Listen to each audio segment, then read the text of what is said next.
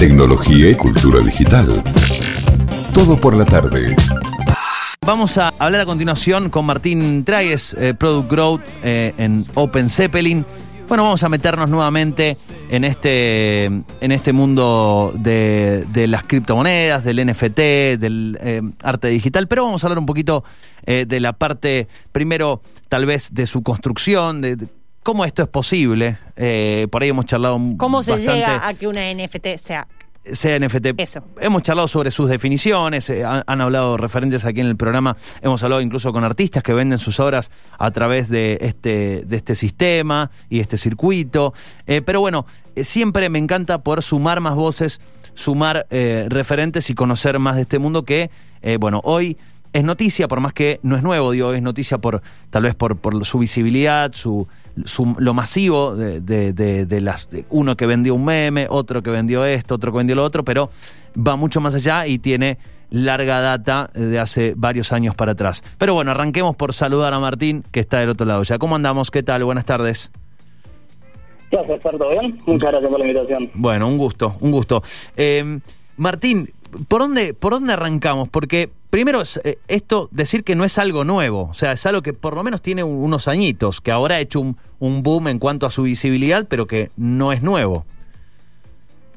Eh, correcto, sí, esto la verdad que lleva todo el movimiento de cripto. Pensá que en fines, va, mediados de 2008 salió el paper fundacional de Satoshi Nakamoto que donde presentaba la idea de Bitcoin. Sí. Recién unos meses después, a principios de 2019, fue que apareció la primera implementación. Ahí podemos decir que empezó realmente Bitcoin. Y bueno, de 2019 a ahora tenemos 12 años de un montón de innovación, proyectos y mucha risa. Ya hay muchísima investigación metida en esto. Sí, eh, ¿cuál? eh, a ver, si eh, vos hablábamos fuera del aire, ¿no? Un poco nos, nos planteábamos algunos puntos para charlar aquí en, en el programa y, y vos me hablabas de, de algo que me, pa- me pareció muy importante eh, y a, lo que podemos llegar en esta charla, que tiene que ver con justamente esta, eh, esta visión eh, y, esta mm, construcción social y política, ¿no? Esta, este apuntar a descentralizar nuestras finanzas. Bueno, es muy complejo. No quiero meter la pata con ningún término que no va, pero bueno, para eso estamos charlando también con vos, para poder aprender un poco más de todo esto. Ahora, antes de llegar a ese punto, primero tenemos que entender, y por ahí es lo que más cuesta, porque necesitamos un poder de abstracción bastante grande, es cómo está construido esto, cómo funciona esto en definitiva. Sí, sí, eh, estoy de acuerdo con vos, es algo que se puede abarcar de muchísimos lados. Y si bien esto es una tecnología bastante dura, construida sobre principios matemáticos y computacionales antes que nada, hay una, eso, sería como el lecho sobre el cual está construido, pero hay otra capa por encima de eso, y que es de hecho el objetivo de- del lecho este, que es completamente social. Eh, la descentralización en sí, eh, más de uno te, va a decir que, que no es un fin, es un medio, y lo que busca eh, este tipo de tecnologías es dar distintas maneras para construir consenso sobre las cosas, sobre todo a una escala global. Vamos de a poco, ¿cómo funciona esta tecnología? Que es lo que me preguntas. Esto, eh, tanto en NFTs como Bitcoin y las criptomonedas, son todas construcciones que están hechas sobre otra tecnología que es la blockchain. Pode- una analogía que sirve acá es que tenés el mail y las redes sociales construidas sobre Internet. Esta blockchain es básicamente una base de datos enorme. La gran diferencia que tiene la base de datos de una blockchain con la base de datos de, no sé, Google, Facebook, es que Facebook es dueño y tiene potestad sobre lo que hay en esa base de datos, mientras que en la blockchain hay otro mecanismo para decidir quién tiene permiso de escribir en esa base de datos. Y es en estos mecanismos de cómo se decide esto, y fíjate que cómo se decide algo ya es una pregunta naturalmente política, eh, es en función de estos mecanismos que se, Sí. que se construye esta base de datos. Ahora podemos entrar en el tema de la descentralización, podemos entrar en, en el tema de las finanzas o de todas las otras aplicaciones que se construyen con esta tecnología. Pero la parte importante es eso. Es una base de datos que no tiene un único dueño y lo interesante son los mecanismos en función de qué se escribe en esa base de datos. Bien, y ahí está, me parece, otro de los temas. Me encanta, insisto, hemos charlado muchísimo de blockchain, pero esta charla así, de esta manera, creo que no la hemos tenido. Eh, no la hemos tenido nunca y me parece muy interesante eh, ir pregunta a pregunta. La siguiente pregunta que me hacen es siempre, ¿no? Digo, cuando por ahí tiro estos temas en la mesa o tiro estos temas en casa, me dicen, bueno, pero pará. Eh, no es el único dueño, pero alguien tiene que ser el dueño. ¿Quién es el dueño de esa base de datos? Alguien... Para, para. Es descentralizado, pero eh, ¿quién le pone un límite a esto? ¿Quién pone las condiciones? Y es una, es una gran pregunta, ¿no? Porque definitivamente es como que hace referencia a cómo hoy está construida las finanzas en nuestra cabeza también. Cómo vemos las cosas tal cual. Hay una percepción que tiene que cambiar completamente para poder Tenemos que romper eso y volver a verlo, hacer un insight. Sí, eh, bien. La pregunta entonces es, más que quién, ¿cómo se decide? Bien. Eh, esto está definido en el mismo, la blockchain y todo este sistema son programas de computadora que corren en un montón de computadoras al mismo tiempo. Está escrito en este código quién y cómo va a escribir en esta base de datos. Eh, yo preferiría no meterme en, en, la, en lo que se llama la capa de consenso, porque vos tenés esto que se llama como la eh, consensus layer, que es la capa de consenso, que es justamente el criterio por el cual vos tenés, disculpa, de nuevo, vos tenés un montón de computadoras al mismo tiempo compitiendo por escribir en esta base de datos. Es el historial, en el caso de Bitcoin, es el historial de transacciones que ha sucedido. Eso es algo que en general PayPal lo procesa en sus servidores, pero acá como es una es algo descentralizado, podríamos decir hasta que es público, no es un servidor privado, sino es un conjunto de servidores de alguna manera públicos. Em, la capa de consenso es la que pone las reglas de cómo se eh, define esto. Esas reglas pueden cambiar, pero el tema es que para cambiar tiene que tener el tiene que haber consenso justamente. Todas estas máquinas tienen que decir, ok, estas son las nuevas reglas, las implemento. Y hay algo que me parece súper interesante de esta tecnología, al ser pública, es que ¿qué pasa si no está de acuerdo? Y hay un concepto que se llama forking, por el cual si un, ponele que hay 10 computadoras, Sí. Y 5 dicen, che, este es el verdadero historial de la base de datos. O mejor dicho, eh, el justo 5 es el número problemático, 7. Y hay tres que no. Dicen, no, la verdad que no me parece, este historial o es trucho, o yo no estoy de acuerdo con esto que está pasando. Tienen la posibilidad de cortarse solos y escribir su propio historial en paralelo. Y esto es un problema de legitimidad, porque vos tenés dos historiales de transacciones, tenés siete que dicen blanco, tres que dicen negro. ¿Cuál elegís? Eh, ¿Cómo decidir esto? Es lo que está codificado en la capa de consenso, que cómo esto funciona distinto en cada blockchain. Vos podés tener Ethereum, tiene un criterio, Bitcoin tiene otro y todas las otras blockchains tendrán el suyo. Pero lo, interesante para, para rescatar a mí, para mí es que tenés de golpe dos versiones. ¿Y cuál es el Bitcoin que realmente vale? Ponele si tenés dos historiales. Y es un problema social. Eh, hay que ver qué legitimidad se construye alrededor. Y tenemos casos históricos. De hecho, vos tenés Bitcoin, pero Bitcoin es el resultado de muchos forks que ha habido. Vos tenés lo que se llama Bitcoin Cash, eh, Bitcoin SB corta, y tenés muchos otros que en algún momento decidieron, che, este cambio en el protocolo no me gusta, me abro. voy a cortarme solo, me abro, y vos podés hacer eso. Y sobre esta misma idea del forking hay muchos sistemas construidos, y es lo que me parece interesante, que no es solamente que no hay un único dueño, sino que si no estás de acuerdo podés irte y construir tu sistema con tus propias reglas. Y ese para mí es el, el, núcleo, el core de lo interesante de, estas tecnologías. Bien, bien. Bueno, eh, ya ahí tenemos... Otra cosa que me parece eh, interesante es cómo lo describiste, que muchas veces lo que sucede es que quedan los términos en el aire y uno se imagina eh, la blockchain como algo, tiene que hacer un dibujito, viste que muchas personas necesitan bajarlo a un papel, decir, bueno, ¿qué es la blockchain? Bueno, vos ya dijiste, hablaste de un conjunto de computadoras, un conjunto eh, de, servidores públicos que tienen un sistema, eh, un, sistema de reglas bien claras que dicen, esto funciona así, de esta manera. Digo, eso me parece fundamental, ¿no? Porque si no tenemos conceptos de como, de, de como cosas flotando en el aire, ¿viste? Y cosas medio raras. está bueno bajarlo a tierra. Eh, sí, disculpa, una, una, cosita respecto a eso. Estoy completamente de acuerdo. Para mí estas tecnologías son altamente complejas, que es difícil comunicar bien cómo funcionan o qué son. Y un poquito para mí el problema es que la gente trata de explicar qué son en función de cómo funcionan. Eh, y eso me parece que es un lenguaje no tan apto para el público general, que no quizás no tiene la formación o a veces el interés de entender los detalles técnicos. Y por eso yo prefiero, más que decir que Bitcoin es una, o Bitcoin o, cualquier blockchain, un conjunto de computadoras, eso me parece un detalle de implementación. Yo estoy más cómodo diciendo que es una gran base de datos, donde qué se escribe es una es lo que, que se decide por mecanismos públicos. Pero Bien. es una base de datos. Yo, yo me quedaría realmente con eso. Perfecto, perfecto. Bueno, ya tenemos un poco las bases entonces, Martín, de, de- de esta blockchain, las bases de las diferentes blockchain que, que pueden existir, de hecho existen un montón. Eh, hablamos un poquito de criptomonedas, empezamos a meternos en todo este, en todo este mundo eh, y llegamos a justamente el tema de eh, la, la seguridad y la propiedad, ¿no? También otros dos conceptos bastante interesantes para, para ir describiendo eh, dentro de lo que, cómo, cómo funcionan esos conceptos adentro de estos sistemas. Sí, sí, sí.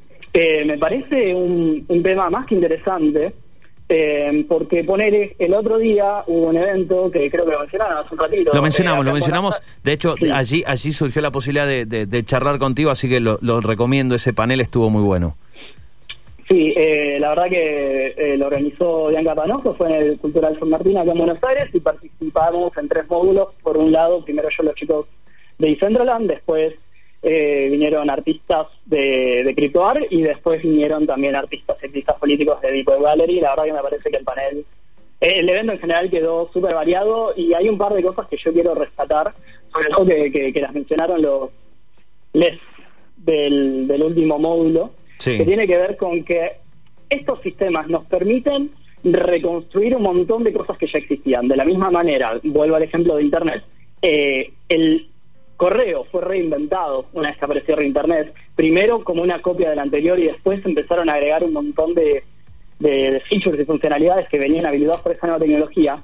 Estamos reimplementando las cosas que ya existen en nuestro mundo, por ejemplo, el- lo que surgió en ese evento es la venta de arte, estamos replicando tal cual existe con algunas diferencias, mejores o peores, eh, con esos sistemas. Pero lo que me pareció muy importante que rescataron este, eh, desde Deep Web Gallery son un montón de preguntas críticas que nos que en vez de tirarnos de cabeza a re- reimplementar esto que ya existe, quizás hacernos un par de preguntas como cuál es la diferencia entre, entre precio y valor, Eh, qué tipo de mecanismos y sistemas de incentivos estamos construyendo en estas reglas. Porque estos sistemas los que nos permiten es, ponele, vos hablaste de la propiedad, ownership también se la conoce, la Sí. propiedad privada. Es algo que en el evento surgió, que es algo que por default lo estamos reimplementando tal cual existe, pero nos permite esta tecnología repensarlo. Lo baja un poco a tierra. En esta gran base de datos que es la blockchain, Sí. yo puedo escribir que yo soy dueño de un NFT, que es un tipo de archivo digital, o quizás de algún token u otro, bueno, justo el NFT es un token, pero me estoy refiriendo a criptomonedas ahora. Quizás yo en la base de datos pongo que tengo 10 pesos Sí, o alguna criptomoneda. Eso es como reafirmar mi propiedad privada. En esta base de datos que construimos legitimidad, que lo que está acá escrito tiene valor y nosotros reconocemos ese valor, por ejemplo, yo reconozco que vos tenés un Bitcoin porque lo veo acá en la base de datos, también Sí. nos permite jugar con las reglas porque es un entorno programable. Entonces, ahora voy a dar ejemplos burdos que de esto, que de hecho esto ya existe por fuera de Virgin, pero si quiero decir que este Bitcoin tiene tres dueños, yo puedo programar eso y puedo programar las reglas de cómo se tienen que poner de acuerdo eh, los dueños sobre esto. Eh, quizás para venderlo necesito que lo aprueben dos de tres o tres Bien. de tres, o quizás un esquema mucho más complejo. Por voy a volver con los chicos, les chicos de, chicas, de Deep Web Gallery. Ellos, ellos tienen un token que no está listado, no se vende. Y este token, este, esta criptomoneda, tiene valor interno porque ellos, ellos los distribuyen internamente a quienes colaboren con su proyecto, a bueno, tienen como todo un sistema, no, no lo investigué a fondo, pero lo que vi me pareció súper interesante, porque tienen todo un sistema de distribución de esta moneda que no se puede comprar. Vos querés pagar 10, 20, un, mil pesos, no vas a poder comprarlo porque nadie te lo va a vender, porque no es la idea, pero este token tiene valor. Y este tipo de experimento de vamos a crear una moneda interna a la nuestra, independiente de las monedas que existen, o sea, que si por algún motivo el peso sigue bajando, explota Estados Unidos o lo que sea, esta moneda no se, es independiente. Bien. Y esta independencia es también una construcción eh, que, que social y que las permitan estas tecnologías. Esta tecnología lo que más viene a traer a la mesa es posibilidad de experimentación social con sistemas. Es, aunque parece que al final eh, terminamos hablando todo el tiempo de, las vicisitudes técnicas porque, no sé, falló la comunicación. pero el verdadero potencial de esta tecnología eh, está en la experimentación, en probar con sistemas alternativos, y no te digo de construir necesariamente una economía alternativa, que es algo que ya de facto está sucediendo, sino la posibilidad de vos, si querés, explorar con una idea, un concepto, y ver qué pasa. Hay algo que me parece súper interesante, es que vos tenés adolescentes desde su casa diciendo, che, ¿qué tal si una moneda implementa esto en su política monetaria? Porque previo a estas tecnologías fue la única manera que tenías de hacer experimentos financieros eh, era ser quizás el presidente del Banco Central de un país. Ahora lo puede hacer un adolescente. Obviamente tiene otra escala y ojalá que no esté experimentando demasiado el presidente del Banco Central. Pero, pero la idea es que estas tecnologías permiten construir cosas con valor, programarlas y ver hacia dónde van esas cosas. Es em, cuando, cuando em, a ver, a esto quería llegar, ¿no? Porque eh, incluso vos mencionás este panel, ah, voy a recomendarles este video, que lo vean, porque la verdad que te abre mucho la cabeza, el video del cual eh, la conferencia en la que participó, el panel en el que participó Martín, que es eh, parte de todo un evento, en el cual hubo un tercer panel, que es el que está, del que estás hablando, que plantearon varias cosas. Y algo que me parece interesante es cómo permanentemente llevamos modelos ya existentes a eh, espacios nuevos que son increíbles porque cuando uno más se pone a investigar descubre que hay un mundo eh, eh, es, es, polémico lo voy a decir pero un mundo infinito de posibilidades y cada cabeza que piensa algo nuevo es cada cabeza abriendo una puerta distinta a una posibilidad nueva. Y sin embargo lo que está sucediendo también más allá de que hay en esto sé que me voy a meter en, en, un tema complejo porque hay posturas muy encontradas pero sé que lo que se está haciendo también es, como decías vos, copiar un modelo tradicional y llevarlo a un lugar donde se plantea innovación y se está pegando el mismo modelo, ¿no? Otra vez eh, entiendo que se plantea un sistema descentralizado, pero de pronto se empiezan a concentrar en muy pocos jugadores también. Eh, digo, tiene cosas muy buenas y tal vez lo que debería plantearse o debatirse, y en parte es lo que en algunos espacios se está haciendo, es ¿Cómo hacemos para que esto siga, siga generando innovación y no sea simplemente un replicar un modelo físico en un modelo virtual? Sí, eh, me gustaría hacer una aclaración al respecto de eso. Eh, si bien yo celebro la innovación y realmente mi mensaje en general lo termino sintetizando en experimenten, vengan a jugar con esto, la verdad que no hace falta ser súper técnico, no hace falta que sepas programar, quizás te va a ayudar o quizás te podés juntar con alguien que sí sepa, pero realmente es, una tecnología que se la puede encarar desde cualquier lado de economía, desde cosa que de muchísimos lados, de la misma manera que Internet cuando llegó disrumpió absolutamente toda la industria, aunque al principio parecía no tener nada que ver con computadoras. Eh, esto no significa que yo le haga algún reproche al que no innova. Yo realmente quiero eh, también celebrar los que vienen a replicar cosas que ya existían. obviamente no es que estoy celebrando que, se intensifique, intensifique eh, cualquier cosa. No, no es que yo estoy celebrando el, no, igual entiendo lo que decís. De, no, hace falta todo el tiempo estar innovando, ¿no? Es como hay, no hace falta todo el tiempo, pero disculpa, digo esto porque si ven la charla quizás van a ver que hubo bastante roce entre el tercer y entre el segundo y tercer módulo, los criptoartistas y los eh, everything de Deep Web Gallery. Eh, me, parece muy importante rescatar que si se va a hacer algún tipo de, crítica por ese estilo, quizás estaría bueno apuntar no al jugador, sino al juego, ¿no? Para mí también hay valor de experimentación en replicar cosas que ya existen, porque las cosas que se replican no se, no se replican tal cual estaban. Hay innovación, quizás en menor medida, quizás no están aprovechando la oportunidad para hacer la revolución de sus vidas, pero eso no significa que no haya innovación, que no haya eh, de hecho, hay mucha innovación en, todo esto que, se lo está llamando criptoarte. Bien. Bueno, y hablando de, de, criptoarte, hemos visto de todo, ¿no? Hemos visto de, el meme de la chiquita con la casa prendiéndose fuego, se vendió. Sí, de hecho, creo que mucho, mucho ruido que se está escuchando en relación a este tema también es el hecho de que ahora ya parecería que NFT para cualquier cosa. eh, coso, NFT y coso.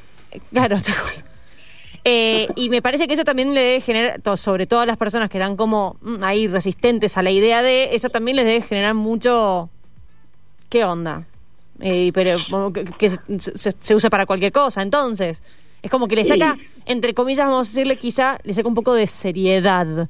Eh, ¿cómo, ¿Cómo vos ves ese, ese aspecto? No, qué sé yo, a ver, un poquito atándolo con, mi punto anterior, este no, no me sale demasiado criticar al artista que trata de, de vender cualquier cosa y lo hace en NFT a ver qué pasa. Primero porque eso es en parte también eh, experimentar. Y segundo porque digamos que los artistas no son exactamente eh, los actores que más se benefician de nuestro sistema económico ni que más se benefician con este otro sistema alternativo. Entonces, eh, el artista tratando de encontrar la oportunidad de vender algo, de hacerlo plata, es un poco lo que ya hace el artista, lamentablemente, todo el tiempo, porque su, su, su labor no está tan alineada con, de la, no de las mejores maneras con nuestro sistema económico. Aún así, al margen de los artistas, sino de todo este frenesí que hay en general alrededor de cripto, yo personal, personalmente no lo veo tan mal, eh, entiendo la, el rechazo que genera, pero también veo esto en ciclos. Esto, este es por ejemplo, en 2017 ya tuvimos lo que se llama un bull market, es decir, un, un mercado altamente optimista, en el cual se empieza a tirar un montón de plata a ver qué pasa, y después cuando las expectativas no condicen con el nivel de plata que se puso, se empieza a desinflar y se cae lo que se llama un bear market.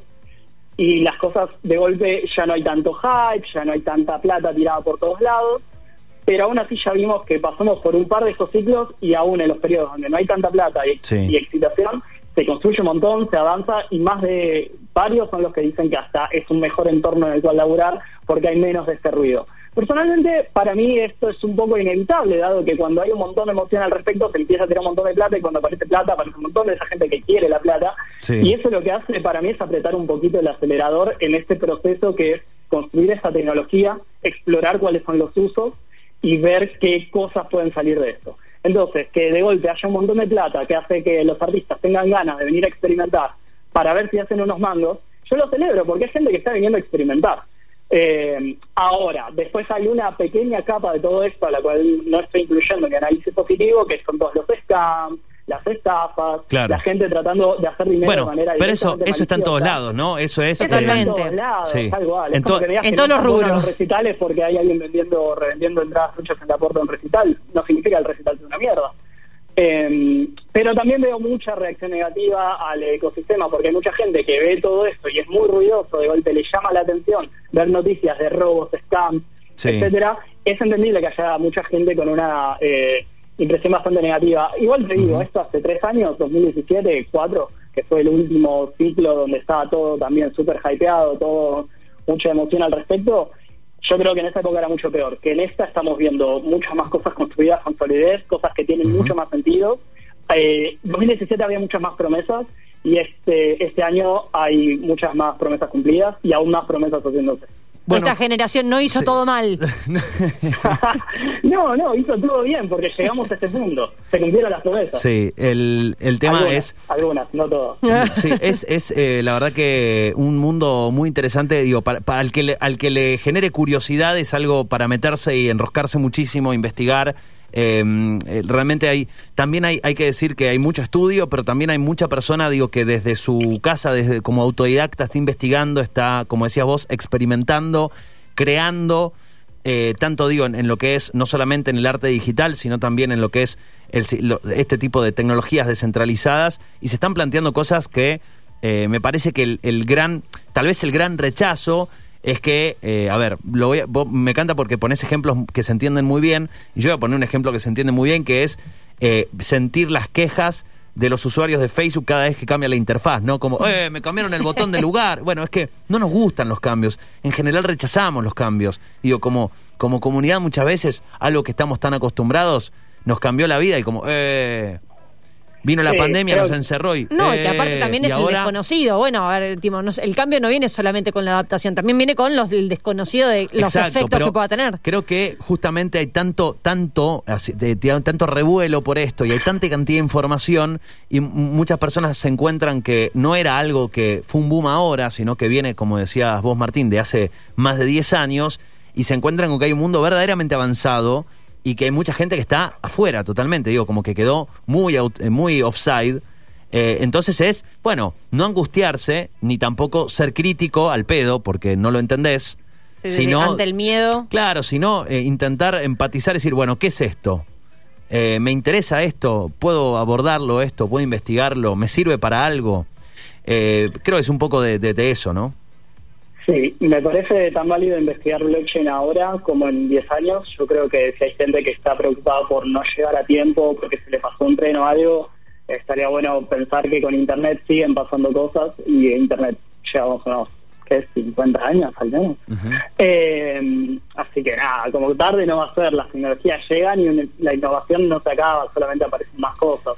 Eh, Eh. La innovación se va a acabar cuando se acabe la sociedad, la verdad.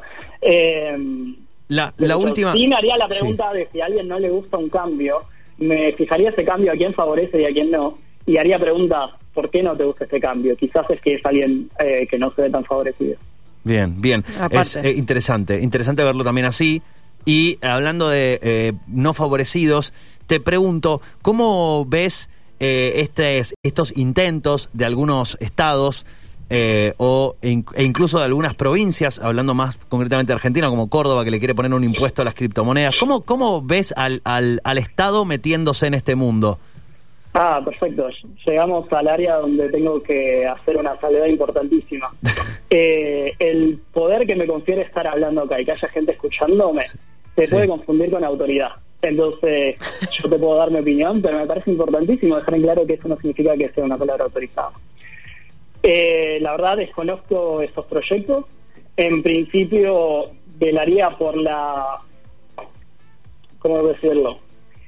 salud tributaria de cualquier estado, sea una provincia, un país, lo que sea, Sí. eh, por tratar de hacer que su sistema funcione y sea consistente consigo mismo. Es decir, si te des una norma, trata de que se aplique.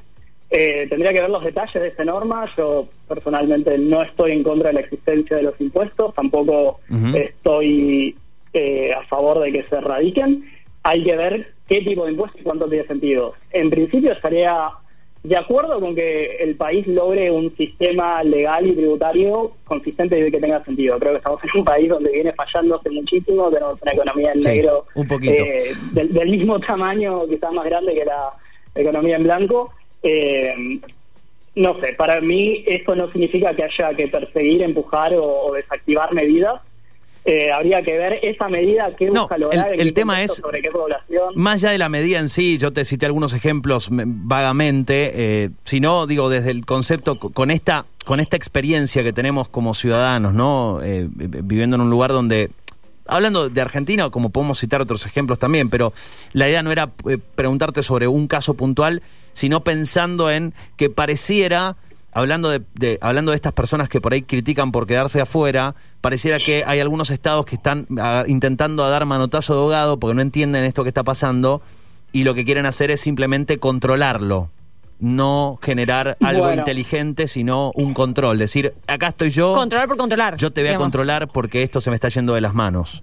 Bien, probablemente esas cosas vayan a pasar. A ver, eh, ningún Estado se va a quedar, ni siquiera los, los hegemónicos se van a quedar de brazos cruzados viendo cómo hay una economía de la cual no pueden participar. Eh, vos se vio que los comienzos de cripto hubo un gran intento de desestimarlo y de desactivarlo, como al no haberse podido evitar el avance de esas tecnologías terminó eh, aceptándose y ahora se está buscando regular. Yo entiendo que esta nueva, lo que muchos llaman la Open Economy, que es una economía que al momento no ha sucedido lo que se lo conoce como captura, es decir, que pasa a estar en control de un Estado. Es muy normal escuchar, por ejemplo, que Bitcoin, la mayor cantidad de los mineros está en China y por ende que China controla los mineros o controla Bitcoin. No me parece una lectura, me parece una lectura muy simple, me parece una lectura eh, poco acertada, pero sí me parece que es inevitable que termine habiendo un puente entre estas economías, llamémosle cripto y no cripto, y eventualmente la distinción entre una economía y la otra yo creo que va a desaparecer. Ya sea porque cripto logra imponerse y convertirse en un estándar de la economía global, o bien porque se trazan unos puentes y quedan funcionando. Eh, qué sé yo, yo preveo mayor integración Bien. entre estos mundos. No, no te puedo hablar de dominancia entre sí. Me parece que el esquema geopolítico global me queda grande, sobre todo cuando ya tenés eh, estados no solo tratando de eh, controlar, eh, ya sea o los individuos que, que operan con criptomonedas o bien algunas criptomonedas en su totalidad, sino que tenés estados lanzando los suyos. Tenés el Petro en, en Venezuela, eh, tenés el Banco Central Europeo, está trabajando en Sí. una en una moneda, de, en un euro, en un cripto euro. Tenés varios estados de distintos países, tenés algunos que se compraron en sus arcas eh, algunas criptomonedas. Yo lo que veo es una mayor integración. ¿Qué color, qué forma va a tomar esto? No, no, no es el tipo de análisis. No, bueno, no la tenés. la bola de cristal no la tenés. Eh, no, y menos mal que no la tenés, porque si no eh, estaría en peligro tu vida. Eh, imagínate, imagínate. Bueno, la verdad, Martín, un, un, placer escucharte. Creo que está bueno es muy necesario este tipo de debates, este tipo de, abordajes, así que te agradezco muchísimo el tiempo. Te pueden seguir, bueno, allí a través de, Twitter, a través de las redes. Y les recomiendo también buscar esta charla que ya se les envié por Telegram al canal, pero el que, bueno, quiera la quiera por WhatsApp también se le envío el link eh, para que escuchen eh, otras, eh, otras perspectivas también y, otros abordajes que hubo en ese evento que citó Martín hace un tiempito, hace unos minutos. Martín, gracias por la charla y por estos minutos. Muchas gracias, Martín. No, gracias a ustedes. Un abrazo muy grande. Chau, chau. Hola. Chau, chau. Allí la, la palabra eh, de Martín Triay eh, Product Ground en Open Zeppelin. Tecnología y cultura digital. Todo por la tarde.